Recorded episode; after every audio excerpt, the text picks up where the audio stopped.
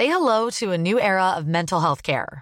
Cerebral is here to help you achieve your mental wellness goals with professional therapy and medication management support. 100% online. You'll experience the all new Cerebral Way, an innovative approach to mental wellness designed around you. You'll get a personalized treatment plan from a therapist, prescriber, or both in a safe and judgment free space. Your cerebral therapist or prescriber will outline a customized plan with clear milestones along the way so you can get to feeling your best. With Cerebral, you're not alone in your mental health journey. We're here to empower you to live a fulfilling life. So take that first step towards a brighter future and sign up today at cerebral.com slash podcast and use code ACAST to get 15% off your first month. Offer only valid on monthly plans. Other exclusions may apply. Offer ends July 31st, 2024. See site for details.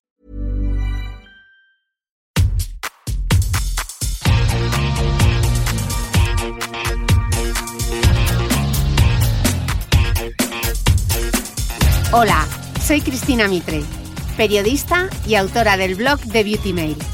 Bienvenidos a mi podcast, donde todas las semanas charlaré con los mejores expertos de la cosmética, la nutrición, el fitness y el bienestar, para que te sientas bien y te veas mejor.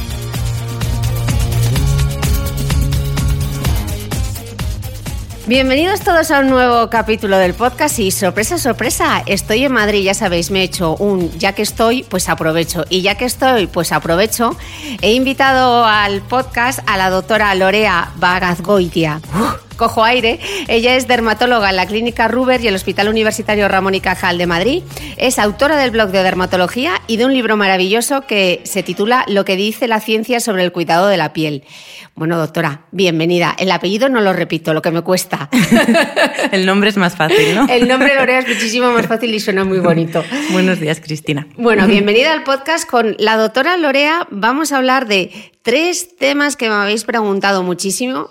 Primero, la piel del niño, la piel del adolescente y qué productos cosméticos puede utilizar una mujer durante el embarazo y el, y el posparto. Así que hoy vamos a hablar de todos esos cuidados cosméticos, de todos esos cuidados de belleza que hay que tener en cuenta en estas etapas. Y además es que la doctora comenzó su formación como dermatóloga infantil en el Hospital, en el hospital Universitario Niño Jesús, así que vamos a arrancar un poco por, por centrar el en cómo es la piel del niño y en concreto eh, ¿cómo es la piel de un recién nacido? Bien, eh, la piel de un recién nacido, digamos que es una piel virgen total. ¿no? Em, siempre hablamos, y en tus podcasts he hablado en numerosas ocasiones, de los daños que ejerce el sol y otros factores en la piel a lo largo de nuestra vida. Pues la piel del recién nacido es esa piel que desearíamos mantener toda nuestra vida. De cara a las funciones, desde que nacemos prácticamente la piel de un recién nacido funciona casi como la de un adulto, salvo los prematuros. Los prematuros durante las tres primeras semanas de vida todavía tienen una piel inmadura, hay que tener un poquito más de precaución en las cremas o productos que les aplicamos, pero en general, a partir de esas tres semanas en los prematuros o los recién nacidos, digamos que su piel, su barrera, funciona igual que la de, que la de, que la de un adulto. Eh, sí que hay una cuestión que puede ser un poquito especial. En los primeros meses los niños no tienen la capacidad, digamos que su piel no ha aprendido a sudar de forma adecuada. Entonces sí que tengamos un poquito de precaución en que el sudor nos sirve para perder calor del cuerpo. Si un niño pequeñito, pequeñito no sabe sudar adecuadamente, no lo abriguemos en exceso. O sea, que este rollo de las abuelas, abrígame al niño que va a coger frío. Hay que tener un poquito de cuidado. Ni ¿Y cómo dejarle que pase si tiene calor o frío? A ojo. a ojo. La verdad, sencillamente utilizar un poco el sentido común, ¿vale? Si hace calor, pues no ponerle tres capas de ropa. Dejar al niño tranquilo porque su piel no va a ser capaz de producir el sudor que, que le haga perder ese calor. Ok. Pero en principio, efectos prácticos, es una piel normal. ¿Y la de los bebés? O sea, cuando ya han pasado esas tres semanas o un bebé de un mes, dos meses, ¿la piel ya es diferente a la del recién nacido? ¿Se ha desarrollado de una forma diferente o no? Es prácticamente igual y se asemeja a la piel del adulto en cuanto a función. Lo único, sí que hay que tener en cuenta que la proporción entre el cuerpo y la piel de un bebé, de un mes, de dos meses, es mucho mayor. Es decir, si tú, Cristina, por ejemplo, te vas a dar un poco de crema en el muslo, que este es un ejemplo que pongo en el libro, y te das como el volumen de una aceituna en un muslo, para ti es, un volumen de aceituna, es poquita crema, te la extiendes y ya está. Ese mismo volumen que nos puede parecer poco, se lo pones a un bebé de uno o dos meses y es como si tú te estuvieras aplicando un balón de rugby de crema. Entonces, Esto hay que tenerlo en cuenta, por ejemplo, si son cremas de tratamiento, cremas que llevan algún medicamento, cremas antibióticas, porque sí que, aunque la piel de un bebé funcione adecuadamente, sí que parte de ese medicamento o del contenido de esa crema puede atravesarlo. Entonces, Pero que atraviese, vamos, yo creo que, esta es la pregunta del miñón, eh, sobre todo por todo el tema de los tóxicos, etcétera. Que atraviese la piel quiere decir que puede llegar al torrente sanguíneo, o sea, ¿hasta dónde llega una crema o un producto cosmético? Normalmente llega una cantidad mínima y despreciable. Lo que te estaba comentando es en casos de, vamos a decir, pues de un niño que se le esté aplicando un tratamiento con una crema que lleve corticoides. Pues hombre, hay que tener en cuenta no dar un corticoide muy potente porque parte sí que puede llegar a la sangre y habría que tener esa precaución. Son cosas que normalmente se hacen guiadas con médicos. En cuanto a cremas de uso cotidiano, mm, no hay que tener ese, ese, ese, miedo. Sí hablaremos un poquito más adelante de la protección solar, sí que se recomienda, sencillamente por precaución, porque no tiene por qué pasar nada, durante los primeros seis meses de vida, no utilizar fotoprotectores químicos, bueno, ni químicos ni físicos. La, la realidad es que la recomendación es no utilizar fotoprotectores en bebés un poco por este motivo. Aunque sabemos que su piel funciona bien, por cautela, las guías europeas y las asociaciones de pediatría recomiendan no hacerlo. Vale, eh, pero antes de entrar en la materia del mogollón de la protección solar, que, nos va a dar mucho juego, ¿tenemos un exceso de higiene con los niños? ¿Nos pasamos de limpios? Yo creo que no. Mm, hace algunos años se publicó un artículo en el que se revisaba los hábitos de higiene, qué recomendaciones había que dar y, es verdad que se vio que había bastante disparidad también entre las recomendaciones que daban unos médicos y otros. Lo que se vio es que no hay ningún problema en bañar a un niño, por ejemplo, todos los días, y tampoco hay ningún problema en bañarlo dos veces a la semana. Lo que se consideraba es que hay bueno, pues, pues un mínimo de higiene que lo podemos situar en torno a dos, tres días a la semana y a partir de ahí que cada familia se organice un poco como prefiera. Se sabe que el baño puede tener un efecto beneficioso en los niños, en el sentido de que es, bueno, si se hace al final del día, se relajan con el calorcito del agua y puede ayudar un poco al entorno familiar a que concilien el sueño. Pero no pasa nada. Si les bañamos todos los días, no pasa nada si les bañamos menos días. En, los niños muy pequeñitos, en los bebés recién nacidos, sí que existe una recomendación que es no alargar tampoco el baño demasiado. Por este tema que hablábamos antes, que ellos todavía no tienen la capacidad de regular la temperatura corporal de forma óptima, entonces ceñir el baño a unos 10, 15 minutos a lo sumo y ya está. Pero en niños ya un poquitín más mayores, a partir de los seis meses, si están en el baño una hora, están en el baño una hora. Mm. En principio no, no, pasaría nada. Ok, em, ya hemos visto bañar o no bañar, ahí, ahí la cuestión. ¿Qué pasa entonces con las fórmulas con sulfatos, los, eh, los temidos el SLS y el SLS? ¿Se puede utilizar jabones con sulfatos? ¿Es mejor utilizar otro tipo de fórmulas? ¿Qué ingredientes cosméticos son los más adecuados?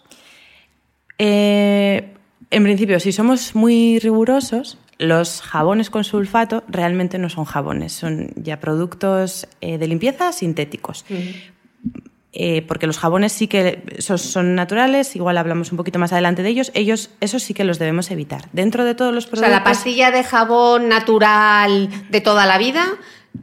Es mejor evitarla también en adultos para la piel. ¿Por qué? Porque la pastilla de jabón es muy natural, deriva de aceites vegetales y limpia la suciedad de una forma fabulosa. Fabulosa para la ropa, fabulosa para la vajilla, pero es verdad que también elimina la grasa que tenemos en la piel de una forma extra eficaz, tan eficaz que la puede dañar. Entonces, esto es preferible evitarlo en nosotros y en los bebés y los niños pequeñitos con más razón. Entonces, tenderemos siempre a utilizar productos de limpieza sintéticos. Dentro de todos los sintéticos están los sulfatos. Y dentro de todos los, los sulfatos, el más agresivo, vamos a decir, el, no más agresivo, o sea, el más efectivo para limpiar es el eh, SLS, laurel sulfato de sodio. Lauril, lauril sulfato de sodio. Sodio lauril sulfato. Ese, tal y como vienen las etiquetas. Entonces, eh, sí que es recomendable evitarlo. De hecho, los productos de limpieza específicos para niños normalmente no lo contienen, ni siquiera los que son ya para adultos. Si os fijáis precisamente en los INCIS, es mucho más frecuente encontrar el sodio laurel sulfato. El SLES. E exactamente. Que ese es, vamos a decir, menos agresivo y se puede utilizar. Estamos hablando siempre de piel sana. Habrá casos de niños con piel muy sensible, personas con dermatitis atópica, a los que les podamos recomendar productos que sean aún menos agresivos, digamos, hay otros productos sintéticos, otros em, productos de limpieza sintéticos que producen menos espuma, que igual son como menos vistosos y da la impresión de que limpian menos, pero al mismo tiempo son más menos agresivos para la piel. Pero en principio no hay mayor problema. O sea que con los niños mejor utilizar fórmulas específicas pediátricas, ¿no? No utilizar el gel de ducha que utiliza toda la familia, sino un gel pediátrico, ¿no? Es mejor utilizar uno pediátrico y así nos aseguramos que no tiene ningún, ningún SLS. Vale, ¿y hidratar? ¿Hidratar sí? ¿Hidratar no después del baño? Eh, hidratar sí. ¿Y hidratar, Sí. Eh, los niños en principio, un niño con piel sana, es verdad, como hemos dicho, su piel funciona bien y no es imprescindible hidratarla. Lo único, que hay estudios que demuestran que niños con antecedentes familiares de dermatitis atópica, que tengan ese rasgo, hidratar la piel todos los días puede prevenir que desarrolle una dermatitis atópica. Esto es relativamente reciente, entonces yo normalmente sí lo suelo recomendar. Igualmente, eh, es mejor utilizar productos específicos para niños porque llevan menos perfumes, no llevan alcoholes y están diseñados especialmente para ellos, pero no hay riesgo en hidratar la piel y de hecho es bueno. La mejor forma de hacerlo es justo después del baño. Cuando el niño está aún húmedo, retiramos así la mayoría de humedad con una toallita, siempre a toque, sin, sin, frotar y justo en ese momento, antes de que pasen dos, tres minutitos, cuando está aún húmeda, es cuando es lo mejor, aplicar la crema hidratante. Esa crema va a formar una película y va a ayudar a que la humedad que quedaba del baño se retenga en la piel. ¿Mm? No va a ser tan efectivo si después del baño el niño está un ratito ahí jugando, tal, tal, y el agua se le va evaporando de la piel. Cuando apliquemos la crema hidratante, obviamente va a, ser, va a hacer su efecto, los propios del producto, pero no nos va a ayudar a retener esa humedad que había. Entonces, esa sería la, recomendación. ¿Y esta pasión por la colonia infantil que tenemos, colonia, hay que evitarlas? En principio, como todo, si son gamas para niños, son seguras. Todo lo que esté comercializado en nuestro país por unos cauces, vamos a decir, estándar y rigurosos, no debería haber problema. Las colonias para bebés tienen una concentración muy bajita o inexistente de alcohol, los perfumes que lleven normalmente no son alergénicos y bueno, haciendo no debería haber mayor problema. Y en el caso de, los bebés, em, ¿la cosmética natural es mejor para ellos? ¿Es más segura? Mm, ¿Produce menos alergias? O... No siempre lo natural es más seguro. Ese es un mito que tenemos ahí y no todo lo natural es más seguro. Existen aceites naturales que pueden servir para, para hidratar la piel eh, se ha visto que los aceites, bueno, en principio tienen un riesgo muy, muy bajito de alergias, por lo que no habría inconveniente de utilizarlos. Pero no hay estudios que sitúen a los aceites en una posición mejor que las cremas hidratantes. Las cremas hidratantes llevan productos naturales y llevan productos sintéticos y llevan conservantes, pero están especialmente diseñadas para niños, con lo cual no habría ningún problema. Y sin embargo, si nos decantamos siempre, priorizamos lo natural, pues no siempre lo natural es mejor. Hemos hablado antes de los jabones, son naturales, estupendos, pero son más agresivos para la piel. Existen ciertos perfumes que son naturales porque derivan del limón o el bálsamo del Perú, que tienen un riesgo de, generar alergias en la piel altísimo. Entonces, yo más que por natural, no natural, me guiaría por producto de gama infantil que está pensado para eso o producto que no es tan estándar para niños. Ok. Eh, venga, la pregunta del millón, porque quien sigue este podcast sabe que voy a hacer esta, esta pregunta y más en el caso de los niños.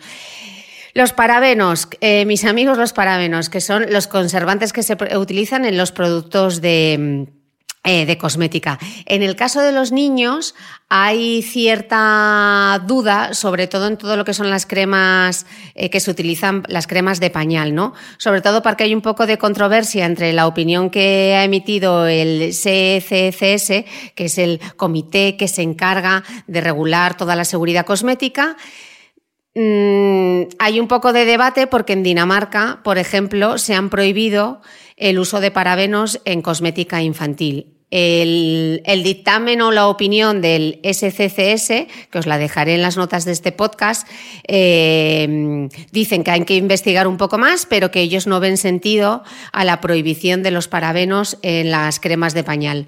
Eh, sí, no, parabenos, hay que evitarlos en los productos infantiles. ¿Qué hacemos? Porque esto es un mogollón.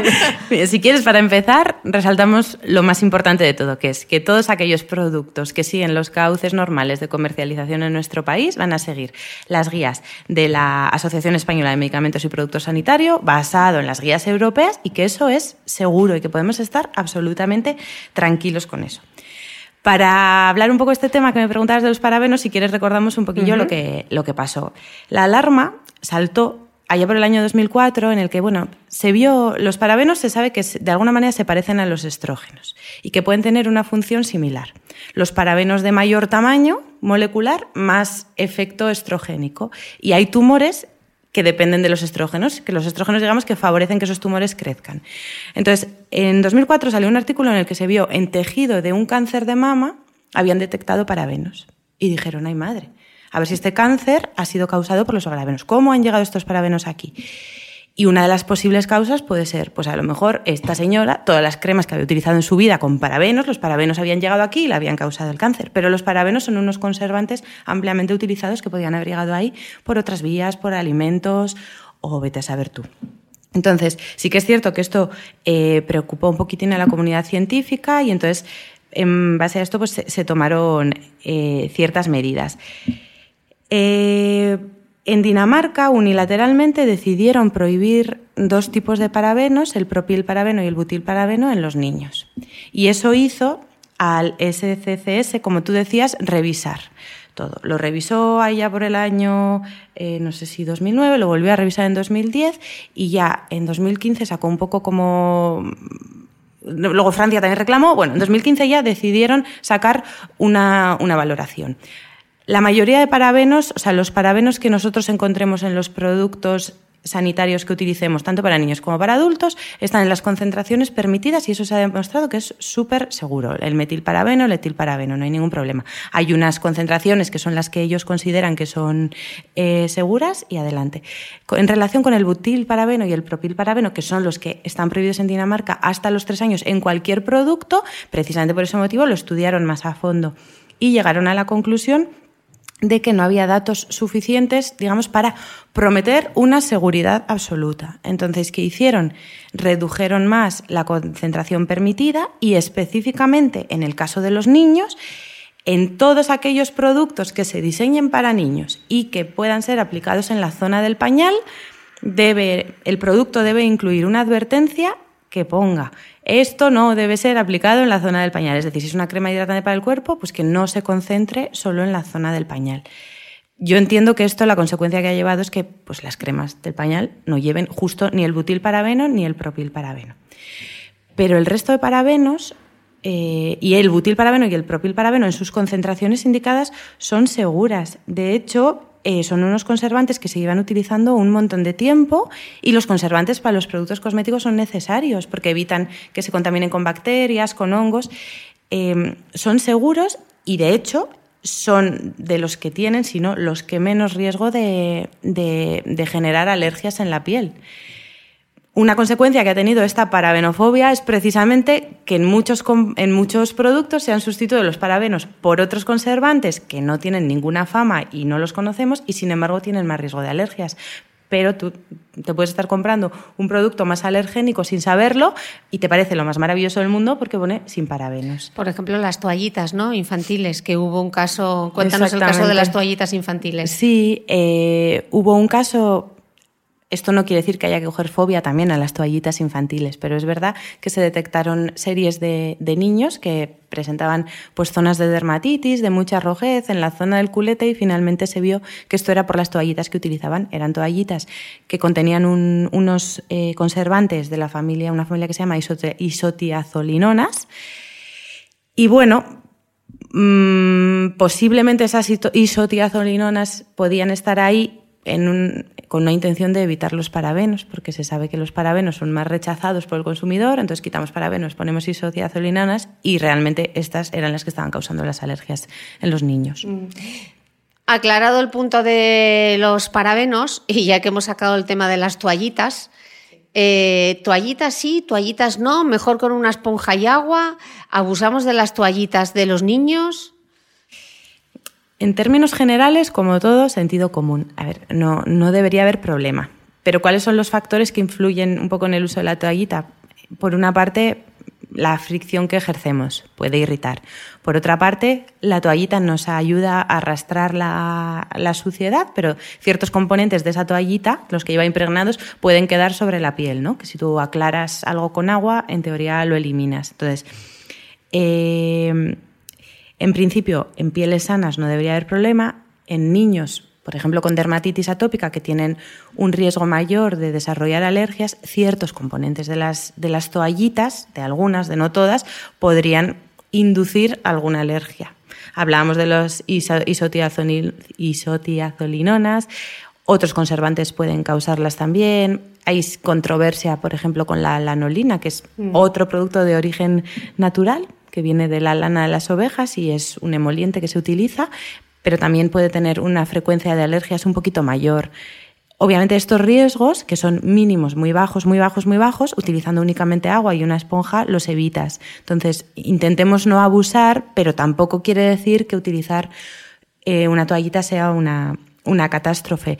Yo sí eh, advertiría, pues si queréis, quedaros con el nombre este de isotiazolinonas, que es, ha sido un poco el, el, acontecimiento más reciente en el mundo de las toallitas, y fijaos en el, en el INCI que no mm. lo contengan. Nos habló de ellas, de hecho, en el podcast, que os dejaré el link, el doctor Felipe de las Heras, que nos habló de alergias, etcétera, eh, habló, habló de este ingrediente, así que os dejaré también el, el link en, en, el podcast.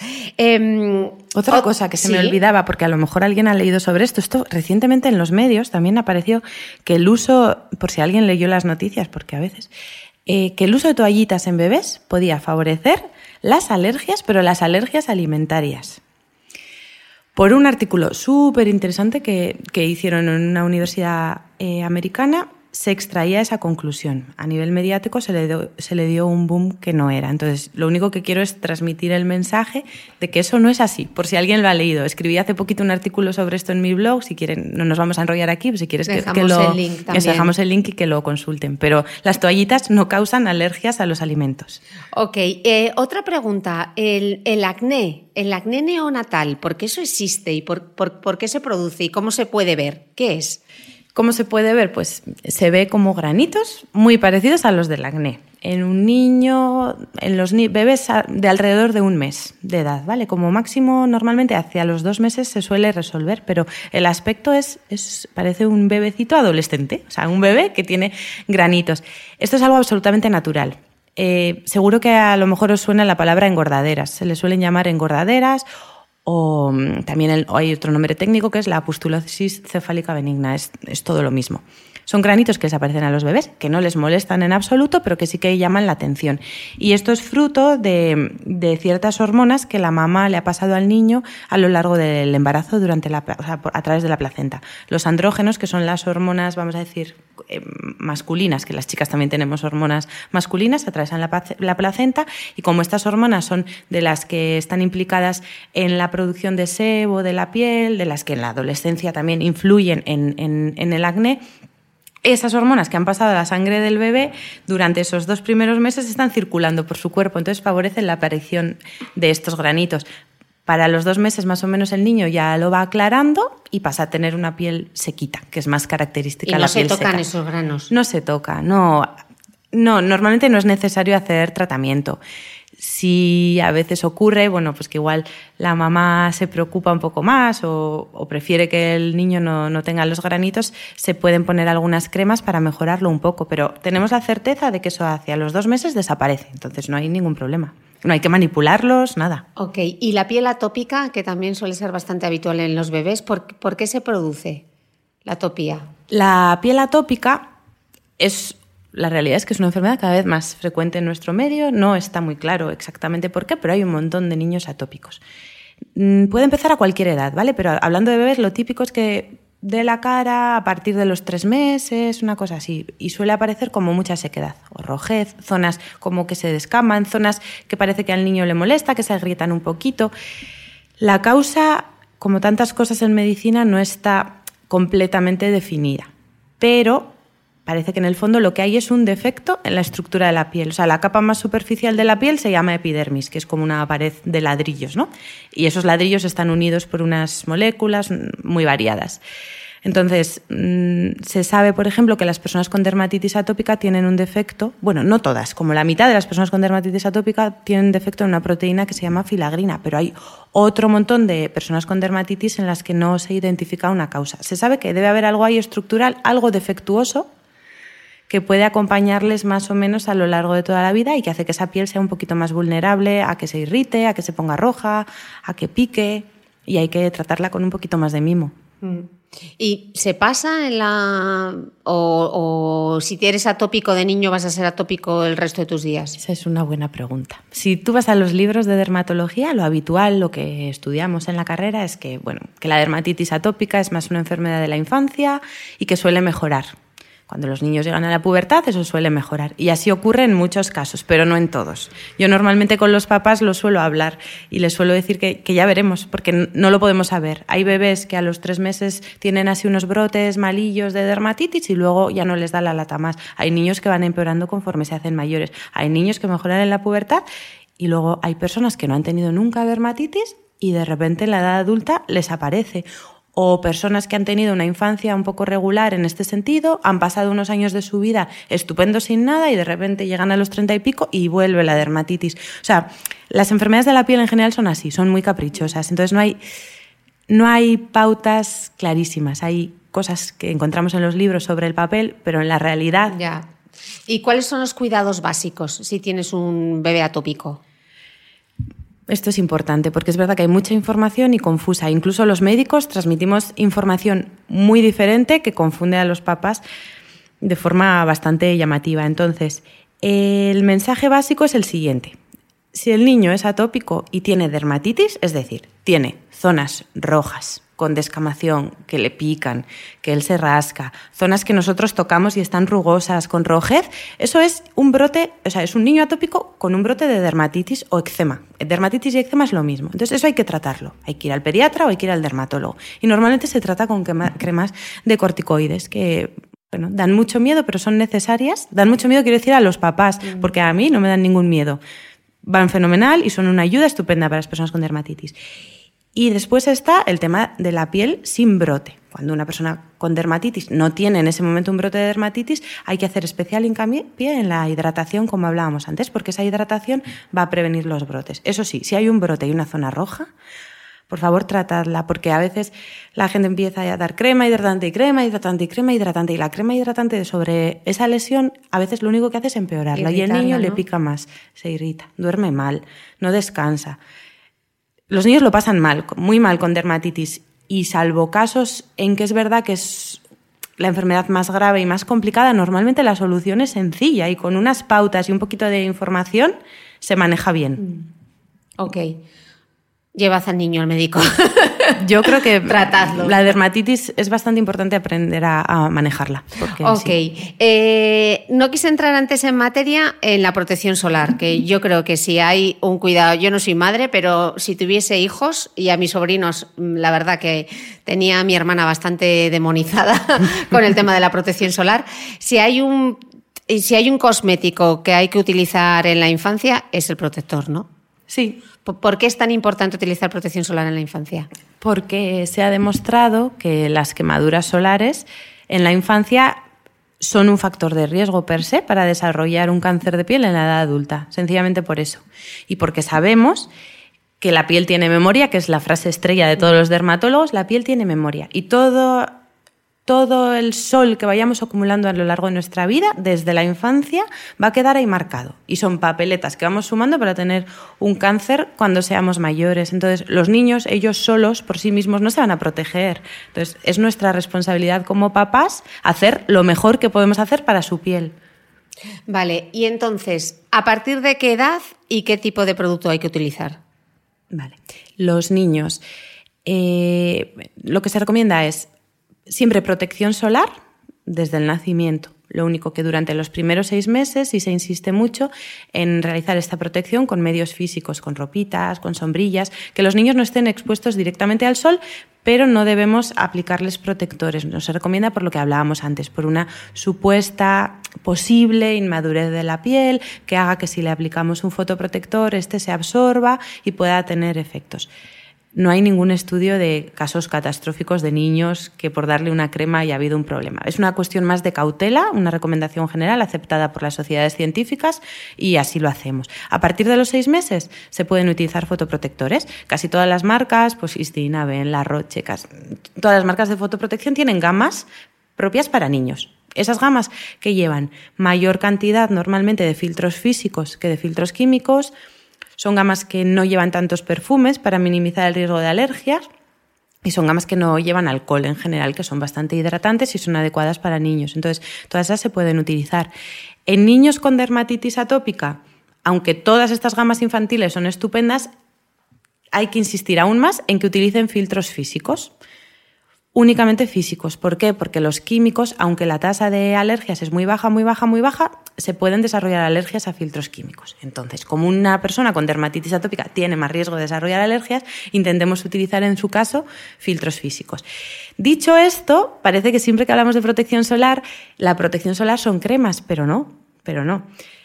Es más importante eh, tener en mente que a los niños los podemos proteger con otros muchos elementos. Aplicarle crema a un niño es muy difícil. Un niño cuando está jugando por la playa, bañándose, la crema se le va enseguida porque suda, porque se baña y porque no le hace gracia que estés dándole crema. Entonces, tenemos otros instrumentos como sombrillas, como camisetas específicamente pensadas para protección solar, de manga larga, tipo neopreno, tipo surfero, que son excelentes instrumentos. La crema es un complemento buenísimo, pero no confiemos solo en la crema. Yo, la verdad que... Sombreros, ¿no? También sombreros, de ala ancha. Efectivamente. no, gorra, sombrero. Eso, es que, cubran la parte de detrás del cuello, que cubran las orejas. Y, y sí, porque a mí me sorprende y quizá desde que he sido mamá más, la cantidad de niños que veo en la playa a horas puntas sin bañador. Por favor, doctora. Sin bañador. Recuérdeles que no lleven a los bebés a la playa. A los bebés pequeñitos no, en todo caso, se les puede llevar cubiertos o con un toldito, pero por favor que no estén expuestos, que no estén que no los saquen. Yo es que me apetece ir requisando bebés. Mm. Porque... Con los bañadores tan estupendos que hay. O sea, yo entiendo que a lo mejor, no sé, en determinadas edades sea complicado a nuestros hijos decirles que se pongan el bañador de manga larga o la camiseta de manga larga porque hay otros factores. Pero un niño pequeñito que va a hacer lo que, se va a poner lo que le digamos y va a hacer lo que digamos, por favor, en esos primeros años hagamos el esfuerzo de protegerle de la mejor manera. Un niño puede estar en la playa, puede jugar, puede correr, pero protegido del sol mm. si tenemos armas. ¿Y esto solo durante el verano o durante el invierno también los menores deberían utilizar fotoprotectores? Sobre todo durante el verano, sobre todo. Si además lo utilizamos en invierno, mejor. Es verdad que las horas de sol que se pasan en invierno en nuestro entorno, pues entre horas de cole, guardería y, entre, y que anochece antes, no son muchas. Pero bueno, si nos acordamos de dar un poquitín de fotoprotector en la cara, tampoco está de más.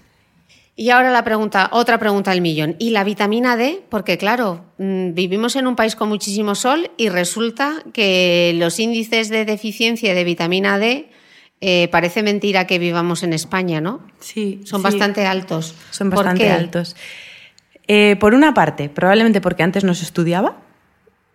Antes no se pedían analíticas con vitamina D, entonces ahora estamos viendo los valores reales que hay.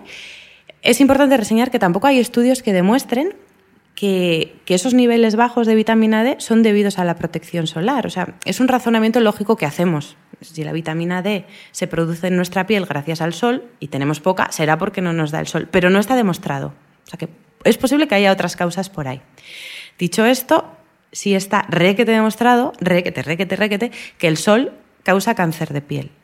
Con lo cual, a mi modo de ver, no está justificado exponer a alguien, y menos a un niño, al sol específicamente para que sintetice vitamina D. Eh, la Asociación Española de Pediatría recomienda en España administrar vitamina D a todos los recién nacidos hasta el año. En principio, porque eh, si, si los papás de este bebé hacen caso de las recomendaciones médicas, ese niño no estará al sol, con lo cual no sintetizará vitamina D propia.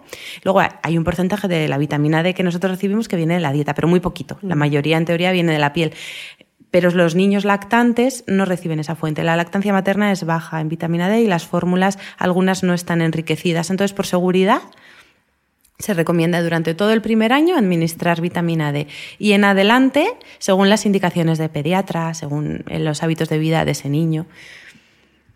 Porque queramos, aunque queramos hacer una protección rigurosísima en verano, aunque queramos hacerlo lo mejor que queramos, es imposible hacerlo bien del todo. Entonces, Tener la certeza de que el poco sol que da en el momento en que la crema mm, sales del baño y ya la crema solar se te ha ido un poco, en el momento en que vuelves de correr sudada y ya no tienes fotoprotección, en el momento en que nadie se da la protección como debemos y como marca realmente las normas europeas, algo de vitamina D sintetizamos seguro. Y sí nos detectan vitamina D o nuestro bebé está en riesgo de tener vitamina D baja, se toman suplementos, que eso es inocuo, que no hace daño, se suplementa y ya está.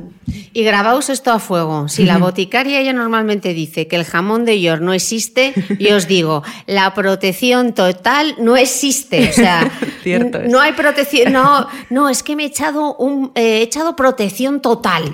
No hay protección total. No hay protección La protección total no existe, grabároslo. Pasamos ya a la adolescencia que es el, segundo momento donde, donde la piel nos puede dar algunos problemas. ¿Cómo es en esta época, cómo es la piel de un adolescente? La piel de un adolescente característicamente, bueno, como es un momento de ebullición de las hormonas, entre ellas los andrógenos que hablábamos antes, pues es una piel más grasa. Los andrógenos favorecen que nuestra piel produzca el sebo, pues sale de las glándulas sebáceas. Entonces, por definición suele ser una piel más grasa. Esa es su característica principal. Por lo demás, no hay grandes diferencias con la de un niño de su fase anterior y con la de un adulto. Ok, porque mm, muchas escuchantes de este podcast me escriben y me dicen, ay, eh, ¿a qué edad tienen que empezar mis hijos a, utilizar cremas? Sobre todo en el caso de las chicas, que me parece, eh, chicas o chicos, eh, ¿a qué edad tienen que empezar a limpiarse la piel, a hidratarse, etcétera? Hay un... Realmente no hay una edad. Eh, ni hay una recomendación clara. La piel de. Siempre partamos del punto que estamos hablando de un adolescente sano, con piel sana. Esa piel funciona perfectamente sin grandes rutinas de belleza. Hay que tener unos mínimos, eh, unas mínimas pautas de higiene, de higiene diaria, pues que puede ser mismamente en la ducha. Y si esa persona tiene necesidad o siente la piel quizás seca, cosa rara en los adolescentes, pero si tiene la sensación de sequedad, sí puede aplicarse alguna crema hidratante. Pero no hay rutinas específicas para los adolescentes. Su piel está bien nutrida, tienen, digamos, mayor producción de sebo y una tendencia mayor al acné, pero no hay una edad concreta. No vamos a empezar a aplicar eh, un producto antiarrugas a una chica adolescente. Lo que sí prevalece la recomendación y como inversión de futuro la fotoprotección. Es decir, siempre lo decimos, ¿no? Mm. El mejor antiarrugas, el mejor antienvejecimiento es un protector solar. Si esto lo estamos haciendo desde la adolescencia, pues esa persona estamos invirtiendo en su futuro. Hay una, una un artículo bastante interesante que salió hace, yo creo que sería como 2014 o así, publicado en la revista americana de dermatología en el que se comprobaba, para que veamos también un poco, hay que entender la coyuntura de los adolescentes. Muchos no tienen interés en darse cremas y si no la tienen tampoco pasa nada, ¿no? Pero de cara a la educación en fotoprotección, eh, unos investigadores americanos realizaron dos vídeos de YouTube para educar a los chavales en que había que protegerse del sol. En uno de los vídeos explicaban pues, la radiación ultravioleta, ultravioleta tipo A, ultravioleta tipo B, tal, esto te daña el DNA de la piel y te puede causar un cáncer de piel porque el cáncer de piel es malísimo, porque un melanoma te puede matar, porque tal y porque cual. Y a otro grupo hacían un vídeo muy similar, además está, lo podéis encontrar también, les podemos dejar el enlace si quieres. Para que lo puedan ver. Sí, está muy bien explicado. Lo mismo, la radiación ultravioleta, tal, tal.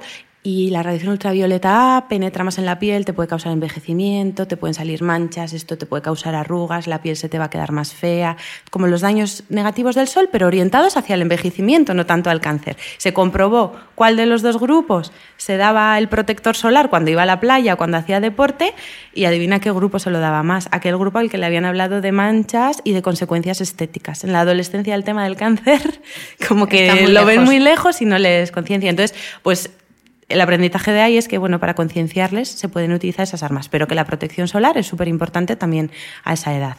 ¿Y qué cuidados básicos debería haber en su necesidad? Estabas hablando antes de lo importante de la limpieza. Eh, ¿En la ducha con qué? ¿Con un gel, con un gel específico? Eh, un ¿Qué pueden buscar? Hay geles específicos para, para, para acné. Por ejemplo, está muy bien el Birretix, es un gel que está diseñado para pieles con tendencia acnéica. Entonces, esto, por ejemplo, para los adolescentes es maravilloso. Que iría bien también para una piel grasa, ¿no? Para una piel grasa y puede utilizarse también a nivel corporal. Existen exfoliantes corporales. Yo, por ejemplo, soy muy fan del, del exfoliante de, corporal de Martiderm. Entonces, si los adolescentes tienen cierta tendencia también a formación de pequeñas espinillas o tal, el exfoliante les puede ir muy bien en la ducha. Para higiene facial, pues la crema lavante de Boreade es también especial para pieles acnéicas. En general, para los adolescentes tenderemos a ese tipo de productos. ¿Qué es lo que pasa? Que el acné... Eh, se calcula que el 85% de los adolescentes tienen una piel con tendencia a acné, pero hay un 15% que no. Entonces, no siempre puede haber un adolescente que tenga una piel atópica muy complicada y una piel de la cara sequísima y que todas estas cosas que os estoy comentando orientadas a una piel grasa con acné no le vayan bien. Puede haber adolescentes que tengan rosácea, cuyo manejo tampoco es el mismo que una piel con tendencia acnéica. Entonces estamos hablando un poco en general, pero sí que es cierto que debemos individualizar luego en cada, en cada caso. Y, por ejemplo, los puntos negros, ¿qué, son los puntos negros? ¿Por qué se producen? ¿Y qué hay de eficaz? Porque ves, claro, te metes en Facebook y en redes sociales y ves esas tiras para quitarte el punto negro. Bueno, vamos a empezar por el principio. ¿Qué es un punto negro? Un punto negro se, le llamamos comedón técnicamente y digamos que es como Dentro del acné, la fase más inicial, inicial, inicial. O sea, en el origen del acné se, se, encuentra la hiperqueratinización del folículo. O sea, en el folículo del pelo, por la coyuntura hormonal y situación de la edad de esa persona, se forma más queratina y eso forma una especie de, taponcito. El folículo del pelo con ese taponcito de queratina es un comedón, es una espinilla. ¿Vale? Entonces, eh, ¿qué cosas podemos, qué podemos hacer para limpiar eso? Pues eh, las limpiezas faciales con moderación y de forma puntual pueden ayudar. Al final es manualmente eliminar eso. Hay productos cosméticos que disuelven la queratina, que es lo que forma ese tapón, que la disuelven químicamente y entonces nos ayudan a limpiar los comedones. Productos con alfa hidroxiácidos en general, el ácido glicólico, el ácido salicílico si queréis nombres, por ejemplo, pues el, gel forte salicílico de, mm, de, IFC funciona muy bien. Hay otro producto de Cosmeclinic que se llama Topiline Glycoactive, que también combina glicólico y salicílico no y va muy bien. No, saquéis los bolis corriendo. Espera, espera, rebobino, a ver qué ha dicho, que estará todo en las notas del podcast en thebeautymail.es. ¿Y qué otros productos, perdón, que había interrumpido? Esto que te estaba contando son productos cosméticos. Mm.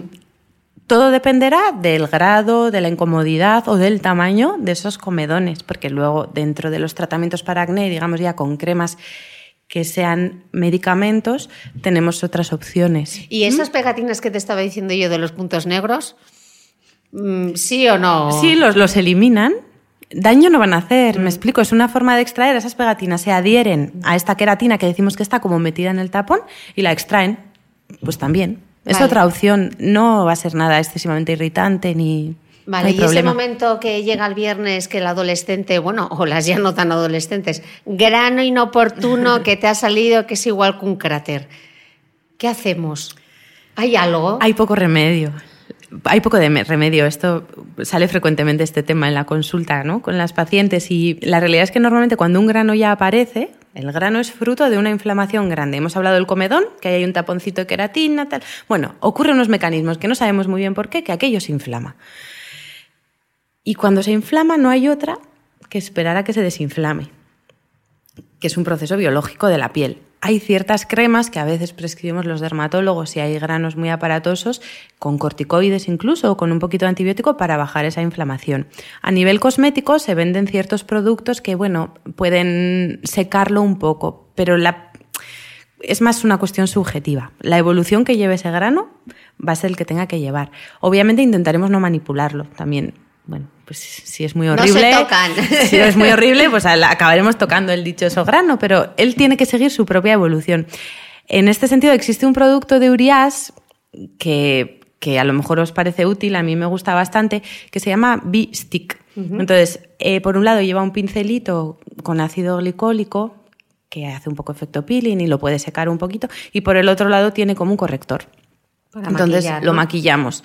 Y con eso tenemos un poco la sensación de que lo estamos secando más. La realidad es que eso tendrá que llevar su evolución, salvo casos de verdad de granos realmente grandes, dolorosos, muy inflamatorios, que a veces ahí sí que los dermatólogos prescribimos alguna crema ya con medicamento para reducir esa inflamación y acelerar un poquito más la, curación. Mm. En el libro hablas de un tema muy interesante que es la alimentación y el acné. Y eh, hablamos en concreto de, hablas en concreto del curioso caso de la leche y el chocolate. Entonces, me gustaría que, primero, ¿produce la leche más granos? ¿Sí o no? ¿Mito, realidad, bulo? Parece que sí. Los últimos estudios sí que apuntan a eso, a que la leche, especialmente la, desnatada, favorece un empeoramiento del acné. Obviamente no es la causa única, mm. pero que las personas que toman más leche desnatada parece que están peor que las que no la toman. ¿Y por qué la desnatada? Es curioso, ¿no? Que digas, pensarías que es la leche entera, en todo caso, por la grasa, pero no es la desnatada. ¿Por qué la desnatada y no la entera? No se sabe con una certeza absoluta, pero se piensa que puede ser porque al tener menos grasa es menos saciante. Como es menos saciante, tomas más cantidad.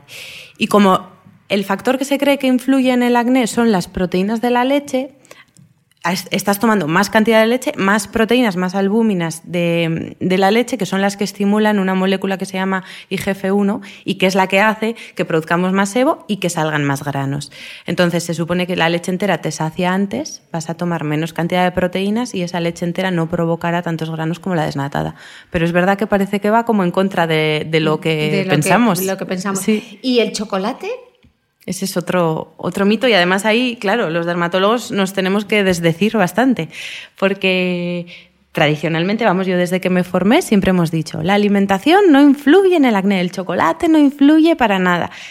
Y esto está basado en un artículo que salió en el año 69 en que decían, bueno, hicieron ahí unos estudios, pim, pim, y dijeron, el chocolate no causa acné. Fenomenal, a eso nos aferramos nosotros años y años y además de forma categórica. Y en 2011 unos autores revisaron un poco la metodología de aquel artículo y dijeron, ah, pues si esto igual no es del todo correcto, lo mismo pues no sé, a lo mejor sí que puede influir. Y se empezó un poco a, trabajar un poco, no es exactamente en el chocolate, sino se han hecho muchos estudios que relacionan sobre todo los dulces, los alimentos con carga, carga glucémica alta, que son los dulces, los zumos, la pasta blanca, el pan blanco, los ultraprocesados que lleven harinas refinadas. Estos son alimentos que cuando tú los ingieres, ¡bumba! Te, te sube mucho el azúcar en sangre y eso produce una liberación de insulina. ¿no? Entonces, eh, eso sí que se ha visto claramente, con mayor evidencia incluso que lo que hablábamos de la leche, que empeora el acné. Entonces, el chocolate como tal, la mayoría de chocolates llevan bastante azúcar. Entonces, es un alimento con carga glucémica elevada y entra dentro de ese grupo de alimentos que empeoran el acné. Si nos ceñimos, por ejemplo, al chocolate puro, un chocolate que tenga un porcentaje mayor del 70% de cacao, Ahí no sabemos, porque no hay estudios que demuestren que el cacao causa acné. O sea, es más el azúcar, la carga glucémica. Lo que pasa es que la mayoría de chocolates son muy dulces. ¿Y el gluten? Que parece que, bueno, que está bastante demonizado por el tema de la inflamación. ¿Tiene algo que ver el gluten con la aparición de granos o no? Nada, nada. El gluten, en términos generales, no repercute en la piel. En términos generales digo, porque existe una enfermedad que se llama dermatitis herpetiforme, eh, que está claramente vinculada con el gluten. O sea, las personas que tienen dermatitis herpetiforme, si toman algo con gluten, les aparecen granitos en los codos, en las rodillas, en la zona glútea, son granitos que pican, como pequeñas ampollitas que se van rompiendo. Y el tratamiento de esa enfermedad es hacer dieta libre de gluten. ¿vale? Existen unas pastillas que se llaman Dapsona que les pueden ayudar durante un tiempo, pero el tratamiento es no tomar gluten solo me parece que es entre uno de cada 300 celíacos, que sabéis que son las personas que no pueden tomar gluten por un tema digestivo, tienen dermatitis herpetiforme, pero casi todas las personas que tienen dermatitis herpetiforme son celíacas. Esta es la única circunstancia en que el gluten puede repercutir en la piel. O sea, si estás diagnosticado de dermatitis herpetiforme, obviamente no tomes gluten, pero todo lo demás eh, no está demostrado y no tiene sentido y no tiene sentido que haya cosméticos sin gluten. Eso te iba a preguntar ahora. Entonces, la etiqueta cosméticos sin gluten es marketing, es marketing. Marketing. Incluso para un celíaco, porque tendría que beberse el champú, ¿no? Esa es la cuestión. El, eh, bueno, el sentido común. Yo no soy farmacéutica ni química, pero creo que un cosmético estándar no tiene por qué tener gluten, porque la mayoría de componentes de los cosméticos no derivan de cereales, ¿no? Puede haber casos concretos, a lo mejor con avena o lo que sea, pero lo normal es que un cosmético no tenga gluten. Entonces, la llamada atención está de, este cosmético no tiene gluten, lo estás situando en una posición en que está dejando peor otros productos que tampoco tendrán gluten y que aunque lo tuvieran, no pasa absolutamente nada, porque las personas celíacas o las personas con dermatitis herpetiforme tienen una sensibilidad mayor al gluten, pero eso a nivel intestinal, es decir, lo que decías tú, hay que ingerirlo. El contacto del gluten con la piel no tiene, eh, vamos, ninguna consecuencia para la piel. Eh, otro mito que hemos tumbado. Llegamos ya al embarazo y al posparto, que esto es las dudas más habituales. Eh, cualquier cosa que suba al Instagram, eh, cualquier cosmético, ¿lo pueden usar embarazadas? ¿Se puede utilizar en el posparto? Vamos a aclarar, vamos a aclarar conceptos. ¿Cómo es la piel de una embarazada? ¿Qué es diferente? ¿Por qué hay que tener cuidado? Explícanos un poco. a ver, la piel de una embarazada es diferente en algunos sentidos el tema de que haya tantas hormonas circulando durante el embarazo hace que los vasos sanguíneos sean un poquillo más reactivos de lo normal. Entonces, quizá las personas. No, no es homogéneo, ¿eh? no todas las, como bien sabréis, vamos, no todas las embarazadas reaccionan igual, ni su piel es igual.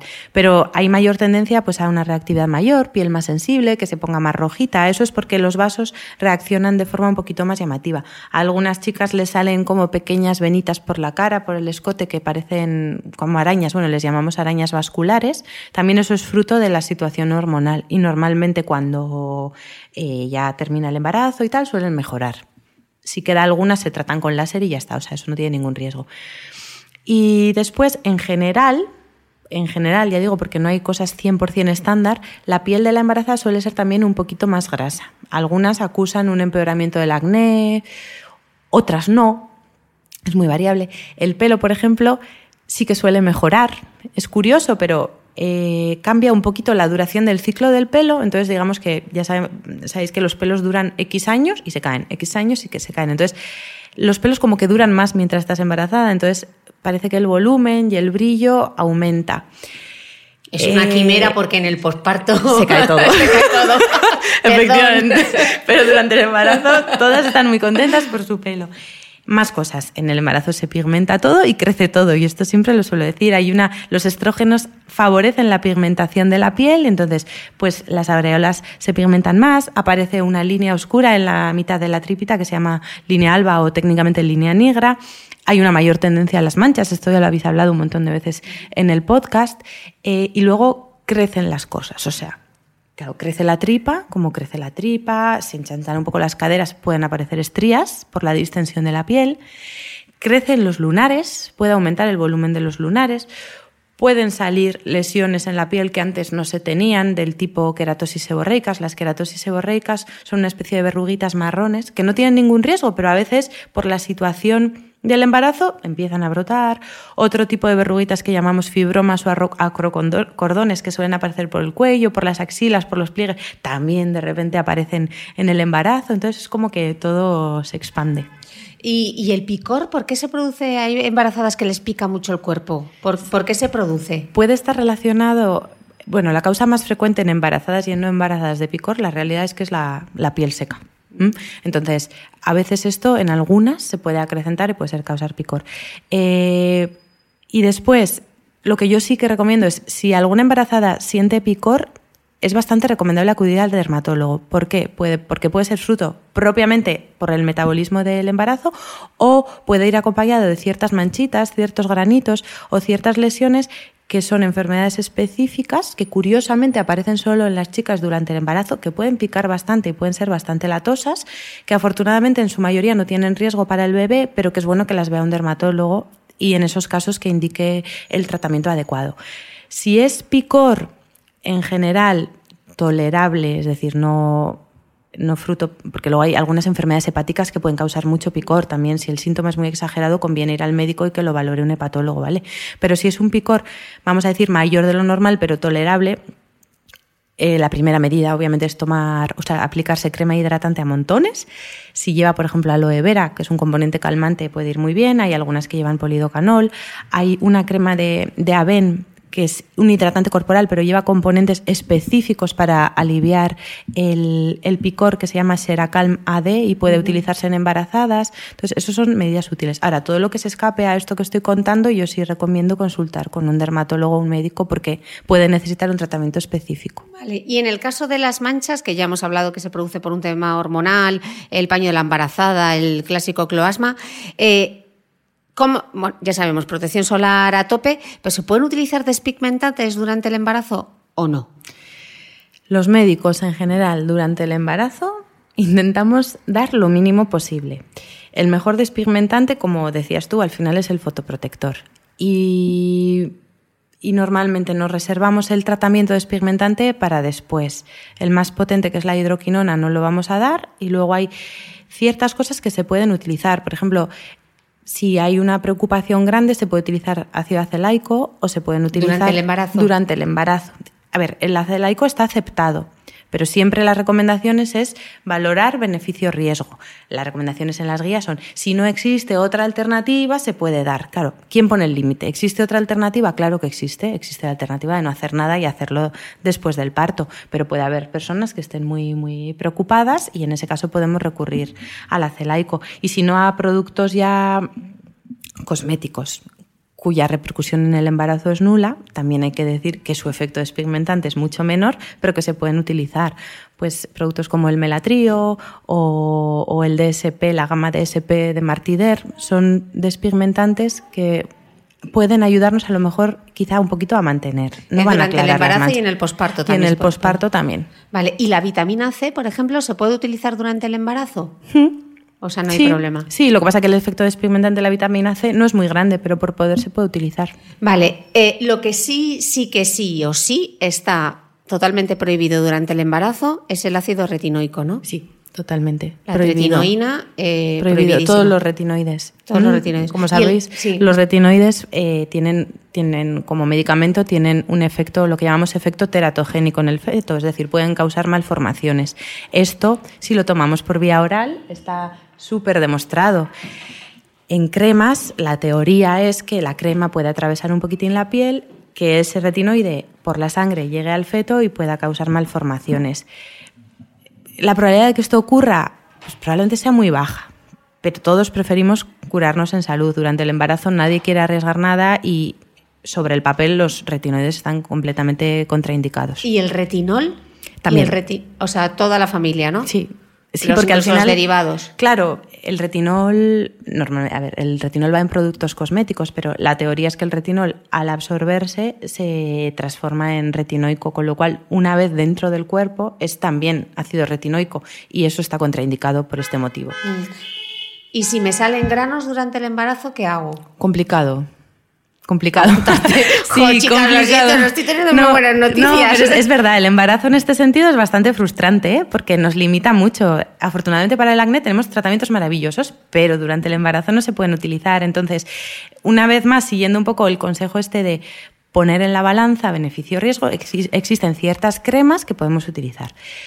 A nivel cosmético, eh, por ejemplo, em, se puede utilizar la gama Efaclar o o sea, gamas cosméticas de laboratorios como la Roche-Posay, como la Roche, como Aven, tienen productos que algo pueden hacer. Si el acné es más aparatoso, algunos antibióticos tópicos también los podemos utilizar, como la eritromicina o la clindamicina. El, ácido acelaico que hablábamos antes como despigmentante también tiene un efecto en el acné, limpia un poquito los comedones, mm. entonces también lo podríamos utilizar. La opción inicial es, en la medida de posible, no hacer nada. Porque utilizando estos fármacos es que probablemente no va a ocurrirle nada al feto, pero siempre intentamos como evitar todo lo posible. De usar algo serían utilizar estas, estas cremas. La eritromicina es el deripil, que a algunas a lo mejor le suenan, son unas toallitas, eridosis. La clindamicina sería el clean wash y, y, el, y el ácido acelaico, la finacea. Ok. Y estábamos diciendo que durante el embarazo se nos pone el pelo estupendo, pero que en el posparto se cae. Eh, para esas mujeres que ahora seguro están eh, bastante rayadas, porque, eh, porque es así, con que se van a quedar calvas después del, en el posparto, ¿qué mensaje, les ¿qué mensaje les damos? Que no se van a quedar calvas. ¿Por qué se produce esa caída mm. del pelo tan acusada tras el embarazo? Esa caída del pelo se llama efluvio telógeno. No se van a quedar calvas, ¿vale? Un efluvio telógeno no provoca una calvicie definitiva, pero sí se puede notar esa pérdida de volumen, eh, una caída acusada al cepillarse el pelo y al ducharse. Y eso le agobia a cualquiera. Es súper normal que eso agobie. Lo que hay que intentar es un poco ponerlo en perspectiva y conocer su evolución. ¿Por qué ocurre? Pues el, pelo tiene tres fases muy marcadas. Hay una fase que es eh, anagen, las más importantes son al final el anagen, que es la fase en la que el pelo está creciendo, crece, crece, crece durante años. Llega un momento en que se para, deja de crecer y entra en una fase que se llama telógen. La fase telógen dura como tres meses, ¿vale? Entonces, después de la fase telógen el pelo se cae. Entonces, durante el embarazo se ha visto que la fase anagen, aquella en la que el pelo va creciendo, se alarga. Por eso tenemos un pelo tan estupendo, porque los pelos como que no llegan a su fin y no se caen, y crecen y crecen y vas acumulando como más pelos. Pero el, el, embarazo, o sea, el parto, como suele ser un momento un poquito traumático, el cuerpo reacciona, digamos, entrando de repente muchos pelos en la fase telógen, de forma súbita. Y hemos dicho que esa fase telógen dura tres meses. Entonces, tenemos un porcentaje muy alto de nuestros pelos, los tres primeros meses de vida de nuestro bebé en fase telógen, y no pasa nada. Y cuando se acaban esos tres meses, ¡bumba! Van y se caen todos. Son pelos sanos, son pelos que tras desprenderse, en ese mismo folículo va a salir otro pelito nuevo y todos esos pelos van a volver. Pero esa, esa recuperación lleva bastantes meses. Entonces, hay que saber qué puede ocurrir, hay que saber que, entre comillas, es una cosa fisiológica y que hay que tener paciencia. Sí que es cierto que se suele reconocer que la densidad, aún después de recuperado este fluvio, puede no ser la misma que antes del embarazo, pero nadie se va a quedar calvo por esto. O sea, no, no se llega a la calvicie en ningún caso. Y haciendo un seguimiento riguroso después, eh, las embarazadas, o sea, las mujeres después del parto hacen sus controles, se van viendo que los niveles de, hierro, de ferritina están bien. Si no hay ninguna otra patología de base, no pasa nada, es cuestión de... De tiempo. De tiempo. O sea, que no hay que recurrir tampoco ni a la nutricosmética ni... Porque no funciona. No funciona. Entonces, nada, los champús anticaída los champús anticaída están en nuestro cuero cabelludo los dos minutos en que nos enjabonamos el pelo. Contactan solo con la superficie de la piel. Aunque tuvieran el, yo qué sé, el componente más efectivo del mundo mundial, el folículo del pelo está bastante profundo dentro de la piel del cuero cabelludo. Entonces, eso no va a llegar. Los champús no valen para nada. Y la nutricosmética, de momento, no ha demostrado ser eficaz. O sea, es como lo suelo decir yo en el libro, o sea, la ciencia no lo apoya. No quiere decir que no sea eficaz. Lo mismo un día sale un estudio en que tal complemento vitamínico nos demuestra, como pasó con el chocolate y el acné, nos demuestra que es súper eficaz y lo empezamos a recomendar, pero actualmente no tenemos evidencia científica para recomendar la nutricosmética para el tratamiento de enfermedades capilares. Vale, y respecto al pelo, otra duda habitual, ¿se puede uno teñir el pelo durante el embarazo? Sí, yo ahí suelo contestar, ¿y por qué no? Es que me, me lo han preguntado también muchas chicas, amigas, pacientes, y, pues ¿por qué no? Los, los, tintes efectivamente son productos más o menos naturales, más o menos sintéticos, químicos, como los queramos llamar, pero es que van al pelo. Tiñen el pelo, están un ratito en contacto con la piel y la absorción a través del cuero cabelludo a la sangre de cualquier cosa que apliquemos al cuero cabelludo es bueno, es que es bajísima, o sea, inexistente. De existir algo, a lo mejor es que no, es que es despreciable que eso llegue por la sangre a la placenta, que pase al feto y que tenga efectos negativos, hombre, pues me parece altamente improbable. Realmente no hay ningún riesgo. Las chicas se pueden teñir el pelo. Lo que yo no entendía es por qué a la gente, por qué la gente pensaba que no se podía teñir el pelo. La primera vez que me lo preguntaron me quedé un poquito fuera de juego, porque digo, ¿por qué no? No encuentro yo ningún argumento para, recomendar evitar el tinte, la verdad. Fenomenal, queda súper claro. Eh, dos dudas habituales respecto a los cuidados corporales en embarazadas. Uno, ¿se pueden utilizar anticelulíticos? Sí, sí, porque... ¿Incluso con cafeína? Sí, porque la cafeína en el embarazo siempre se recomienda reducir la ingesta de cafeína pero las embarazadas se toman Coca-Colas y algún café de vez en cuando. La cantidad de cafeína de un anticelulítico que atraviese la piel, volvemos a lo mismo, que atraviese la piel, que llegue al torrente sanguíneo y que atraviese la placenta para que al niño le haga daño, es absolutamente despreciable. Entonces, en principio, no hay problema. Y pregunta del millón, ¿los antiestrías funcionan? No, no. Respuesta del miñón, no. no, son cremas que se comercializan con ese fin y pueden tener un sentido en el sentido de que nutren la piel. La piel es bueno que esté bien nutrida, bien hidratada y que mantenga un poco su carácter elástico para disminuir en la medida de lo posible la la tendencia a las estrías. Pero el efecto preventivo que pueden tener es muy bajo. O sea, que no hay que buscar una fórmula específica, con hidratarnos, con lo que nos hidratemos habitualmente. Sí. Existen productos específicos, por ejemplo, la marca Mustela tiene una gama para embarazadas que está muy bien, es cosméticamente muy agradable. Que utilizar eso prevenga que nos aparezcan estrías, pues yo lo dudo. Utilizarlo está fenomenal. Hay que utilizar hidratantes. Si en vez de hidratante utilizamos esas gamas, fenomenal. Pero no podemos hacer gran cosa, porque además no hay tratamientos muy efectivos frente a las estrías y de los pocos que han demostrado su efectividad a nivel tópico, pues casualidad son los retinoides. Entonces no podemos tirar de ellos durante el embarazo. Con lo cual, pues es verdad que estamos un poquito limitadas también en esto. Ok, y que mm. también depende de la propia calidad de la piel, ¿no? Efectivamente. Que hay pieles que se estrían, igual que pieles que al final es una cicatriz, ¿no? Efectivamente. Pieles que cicatrizan muchísimo mejor que otras, pieles que hacen queloide, pieles que no hacen queloide. Efectivamente, habrá chicas con embarazos gemelares que no les salga una, una estría y habrá chicas con un embarazo no tan voluminoso que le salgan estrías. Depende mucho de la calidad de la piel y de la genética de cada uno. Mm. Eh, bueno, hemos hecho un repaso espectacular, pero yo para cerrar este podcast eh, hay un proyecto en el que está la doctora del que quiero hablaros. Eh, si tenéis Netflix, os recomiendo que veáis un documental en el que participa la doctora, se llama Black Men White Skin. Eh, y, la verdad que es un proyecto sobre los albinos en Tanzania. Es algo en el que la doctora lleva trabajando, yo creo que ya casi desde el 2008, ¿no? Lleva este proyecto. Y lo que hacen es tratar el cáncer de piel en población albina en Tanzania. Y el documental es un poco duro. Eh, ha habido partes que a mí me ha costado ver, pero es un proyecto precioso y del que quiero que la doctora nos hable, nos hable un poco. ¿Por qué el albinismo en Tanzania? ¿Por qué es tan habitual el albinismo allí?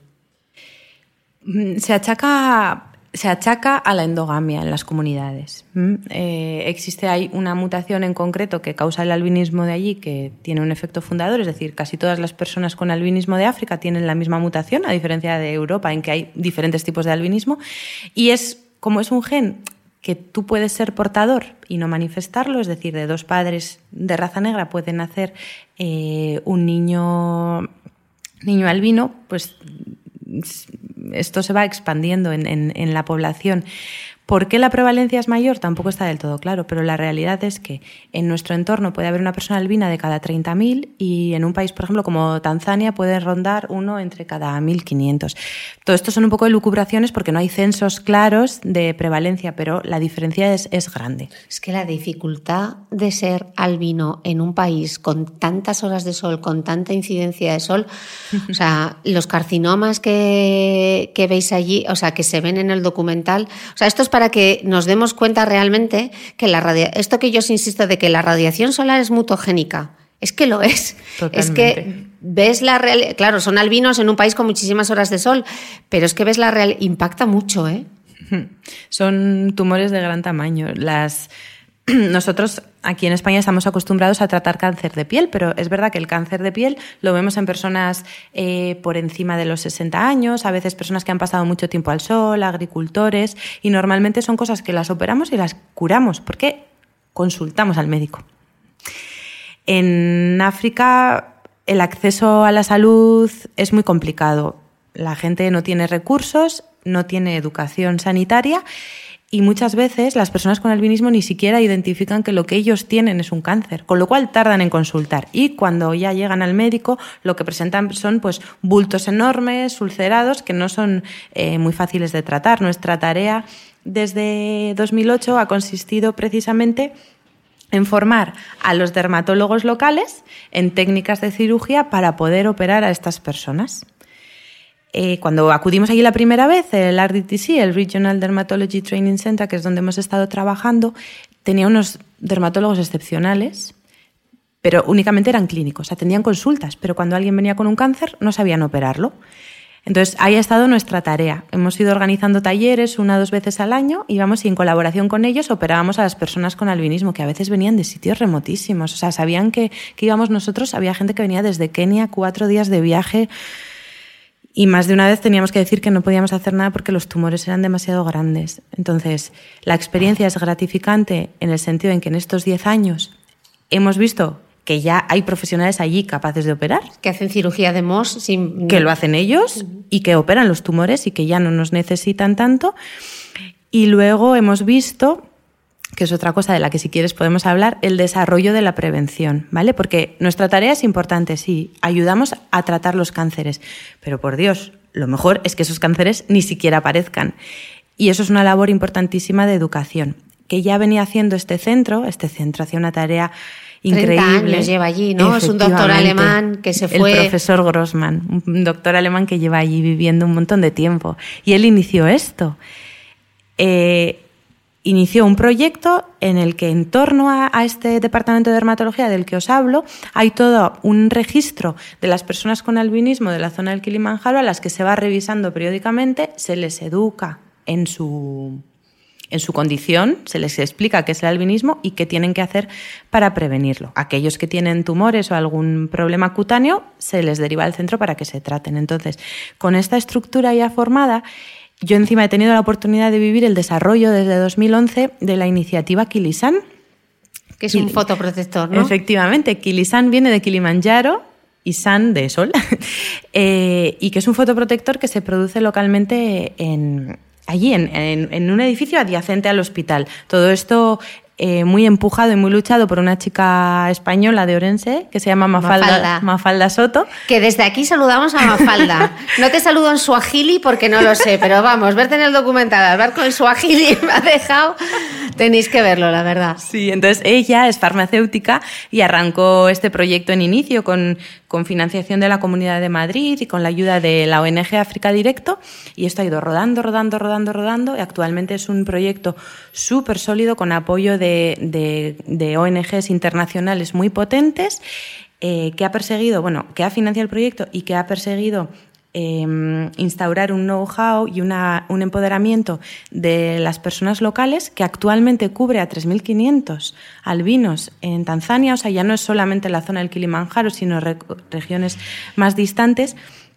Y vemos que, el personal local está absolutamente empoderado, que ellos ya son capaces de producir los fotoprotectores. Entonces, el siguiente paso en el que yo estoy más implicada eh, es eh, una ONG que hemos fundado y que se llama Beyond Sankea. Ya quitamos el nombre Kilisan, que hace referencia solo al Kilimanjaro, e intentamos ir más allá, más allá de la protección solar y expandir este proyecto a otros países. Se está iniciando ya trabajo en Ruanda y en, y en Malawi. Y eso es en lo que estamos ahora mismo, la verdad. Y doctora, ¿qué se necesita? Se necesita apoyo en muchos sentidos. El proyecto es sólido, pero bueno, cualquier apoyo, ya sea económico, de recursos, a nivel comunicación. Incluso de comunicación. Alguien que tenga una agencia de comunicación, que sea experto en marketing, que pueda echar una, una mano a las doctoras desarrollando un plan de comunicación. Bueno, este podcast va, este va a ser el primero de muchos, yo creo, porque a mí el proyecto, yo que soy el azote de la protección solar, os podéis imaginar que cuando lo he visto me ha impactado muchísimo. Eh, dejaré todos los datos del de proyecto en las notas del podcast para que podáis sumaros, pero es que estoy segura que volveremos a hablar de este proyecto porque la verdad que es emocionante, bonito y, tiene que salir adelante. Tiene que salir. Está, o sea, hay muchos planes muy prometedores. En, probablemente en el año que viene iniciemos ya la actividad en Malawi. Allí tenemos el apoyo del gobierno, que está más implicado que lo que ha estado hasta el momento el, el gobierno tanzano y y bueno, pues estamos con mucha ilusión y en primicia te contaré una cosa que hemos estado comentando antes también como soporte a toda esta ONG.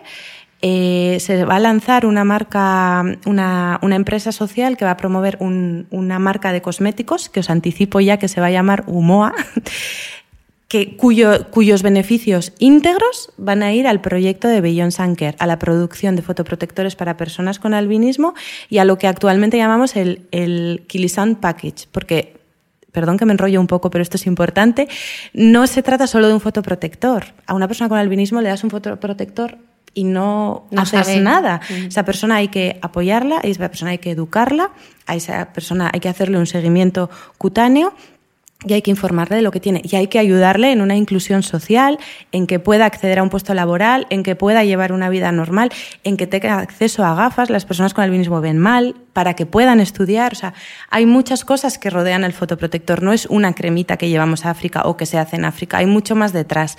Entonces, el lanzar esta marca social, estos productos cosméticos que yo creo que os van a encantar, eh, y los beneficios que obtengamos de ahí van a apoyar la ONG Beyond Sanker. Así que hay mucho, mucho, mucho que contar. Mucho que contar y en este podcast eh, tendrán su protagonismo y en mis redes sociales y en mi blog también, porque estos son el tipo de iniciativas que realmente cambian el mundo. Así que, doctora, casi hora y cuarto de entrevista. Eh, ha sido un verdadero placer. Vais a tener todas las notas. Os recomiendo muchísimo el libro de la doctora, lo que dice la ciencia sobre el cuidado de la piel y bueno, estoy tan segura de que vas a volver que hasta pronto. Pues nada, gracias Cristina, ha sido un placer. A ti, doctora. Y al resto nos escuchamos el próximo domingo. Un abrazo a todos y seguimos. Si no quieres perderte ningún capítulo del podcast de Cristina Mitre, no olvides suscribirte a mi blog de beautymail.es y a cualquiera de las aplicaciones en las que puedes escuchar mi podcast como Spreaker, Apple Podcast, Spotify o iVoox. Solo tienes que buscar el podcast de Cristina Mitre y darle a suscribir. Y un último favor, si entras en iTunes y me dejas un comentario y me regalas también unas estrellas, ayudas a que este podcast tenga cada vez más visibilidad y pueda seguir creciendo. Gracias de nuevo y te espero el próximo domingo con una nueva entrega del podcast de Cristina Mitre.